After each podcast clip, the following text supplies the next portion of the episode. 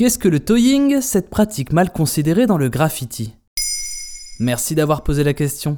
Vous avez déjà pu croiser, en vous baladant dans la rue, de magnifiques fresques de graffiti donnant vie aux murs les plus tristes. Vous avez aussi pu voir des tags, les signatures des artistes qui composent parfois ces fresques. Mais la pratique du street art est une culture à part entière. Ainsi, peut-être avez-vous aussi croisé le mot toy, ou toys au pluriel, tagué par-dessus un autre lettrage sans comprendre ce que cela signifiait.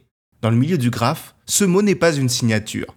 Ce mot est une déclaration de guerre. Et qu'est-ce que cela signifie? Cette attaque gratuite, et souvent réalisée de manière rudimentaire, venant souiller un tag précédent, signifie littéralement tag on your shit. Je recouvre ta merde. Cette pratique existe à New York aux États-Unis, terre de naissance du graffiti, depuis sa création dans les années 60. Les différents gangs s'étaient implicitement accaparés une ligne de train. Pour se provoquer, ils écrivaient Toys sur les lignes de leurs rivaux. C'est le comble du vandal vandalisé. Mais comme dans toute pratique, même les plus anticonformistes, il y a des règles.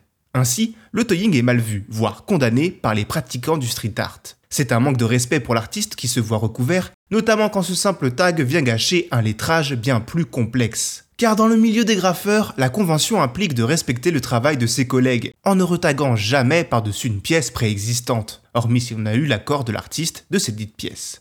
Ça casse toutes les règles établies de la communauté, déclare l'artiste Khan pour 20 minutes, et l'insulte est encore plus forte lorsque le graphe n'est pas entièrement recouvert. Une évolution du toïsme tend à remplacer le sigle toy par d'autres œuvres ou par une simple signature. Mais alors, pourquoi faire ça? On pourrait comparer ça au clash dans le milieu du rap. La compétition est une composante indissociable du mouvement hip-hop.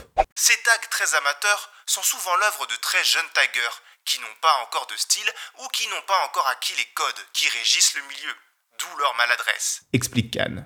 Ainsi, les toyeurs sont le plus souvent des débutants et cette pratique se perd quand on devient un king, c'est-à-dire un street artiste expérimenté.